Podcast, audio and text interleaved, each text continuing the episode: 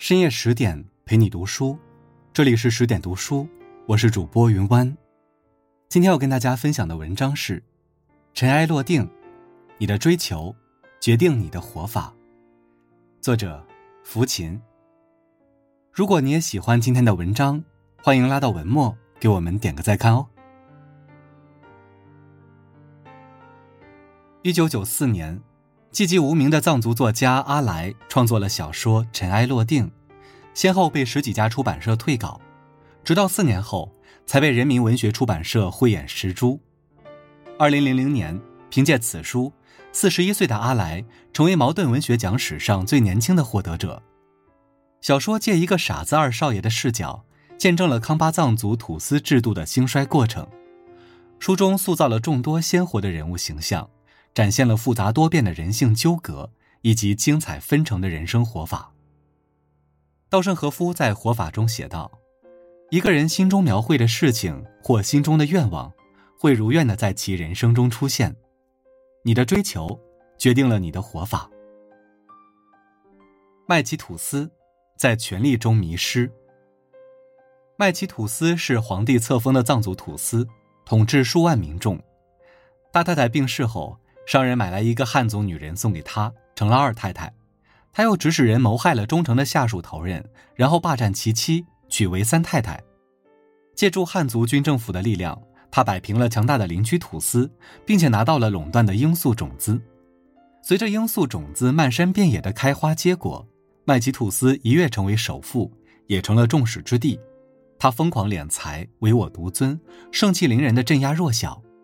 他让两个儿子，聪明伶俐的大少爷和傻不愣登的二少爷分别管理南北边界。看到大儿子英勇善战，小儿子大智若愚，他如鲠在喉，担心长江后浪推前浪，前浪被拍死在沙滩上。寝食难安的他，犹如苟延残喘的垂死老人。他心不甘情不愿地提出逊位于大儿子，结果大儿子惨遭仇敌杀害，他不悲反喜。死而复生，一夜之间年轻了二十岁。此后几十年，即使傻儿子无意夺权，他也小心防备，哪怕老态龙钟，他也不肯撒手。直到最后，汉人攻占了土司关寨，他被活活炸死。临死之前，他念念不忘的依然是：“我是最后一个麦其土司。”麦其土司权力至上，背信弃义，连亲生儿子都视为心病。可是殚精竭虑谋取的权力。终究在隆隆炮火中灰飞烟灭。现实中，有多少人也像麦奇吐司一样，马不停蹄地追求权力、争名逐利？他们贪恋享不尽的荣华富贵，穷奢极侈，为所欲为；他们享受众星捧月的优越感，高高在上，前呼后拥。在权力欲望的驱使下，他们永不知足，永无尽头。有人渴望步步登高，不惜铤而走险。落得锒铛入狱的结局，也有人一旦失去权力的光环，才发现人走茶凉，失魂落魄，拼命追求权力，梦想成为权力的王者，结果沦为权力的奴隶。权力似一枚金光闪闪的金钥匙，让人眼花缭乱，魅惑无穷。只有懂得及时刹车，才能确保全身而退。温波一息，在信仰中坚持。翁波一西是来自圣城拉萨的一个喇嘛，取得了僧人的最高学位，相当于博士。他千里迢迢骑着一匹骡子，历时一年多才来到麦奇土司的领地。即使风尘仆仆，也掩饰不住那张年轻、兴奋、热情洋溢的脸。他立志建立新教派，取代邪恶的旧教派。为此，他慷慨激昂地四处宣讲教义，但是等来的只有无情的冷漠和嘲笑。蜗居于简陋的山洞，风雪飞舞，毛驴相伴，似乎成了整个世界的弃儿。但他不改初心，他和活佛展开激烈辩论，认为野蛮土司终将消亡，因此惹怒了麦奇土司，被关进地牢，割掉半截舌头。伤口愈合后，他主动要求做书记官，记录麦奇家族的历史。后来，傻子二少爷在北方做出了轰轰烈烈的成绩，深受百姓爱戴。麦奇吐司却宣布逊位给大少爷，书记官挺身而出，指责麦奇吐司的愚蠢，因此他又失去了剩下的半截舌头。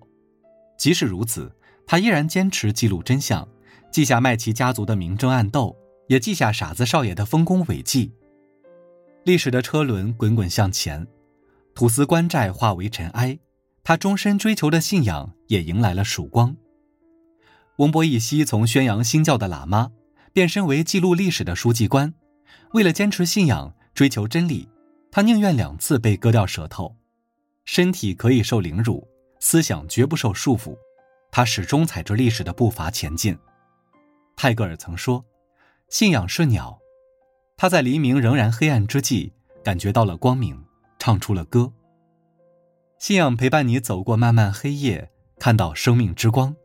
信仰让你心存敬畏，远离肆无忌惮的邪恶。古往今来，多少仁人志士为了革命信仰前仆后继，抛头颅洒热血，而身处和平年代，不忘初心，奔赴热爱的人生态度，也是一种信仰的坚持。人生在世。不会永远一帆风顺，但是始终如一的热爱，让那些暗淡无光的日子也变得熠熠生辉。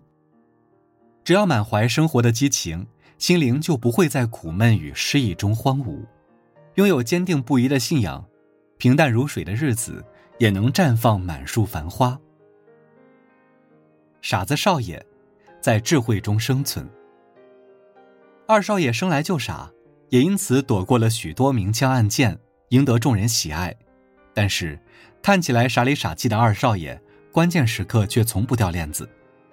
罂粟种子让麦琪家族富得流油，惹得其他土司都眼馋心热。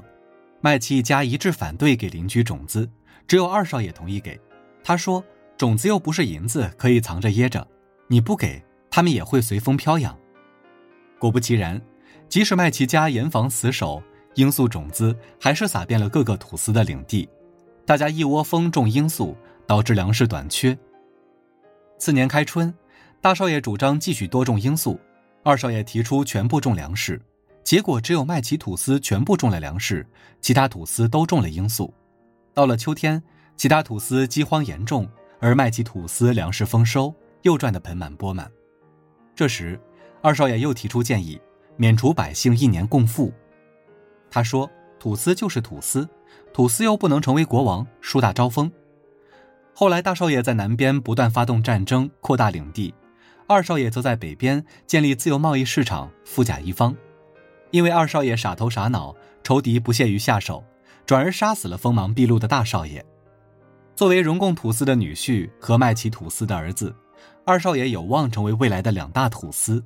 可是他并无野心，反而相信土司制度必将消亡，因此。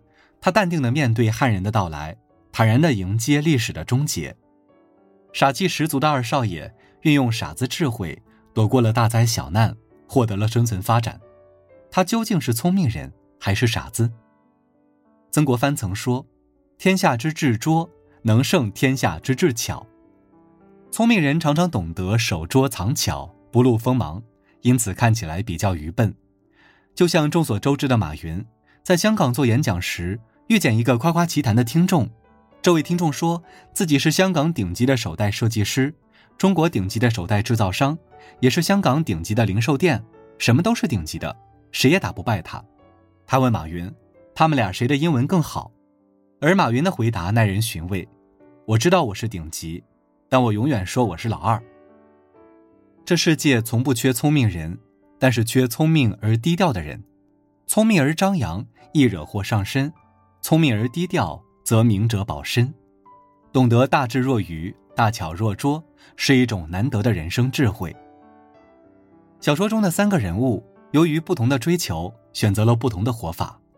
麦吉吐司终身迷恋权力，表面活得耀武扬威，内心却战战兢兢，如履薄冰。翁波一西为了坚守信仰，不惜两次遭受身体酷刑，最终看到了信仰之光。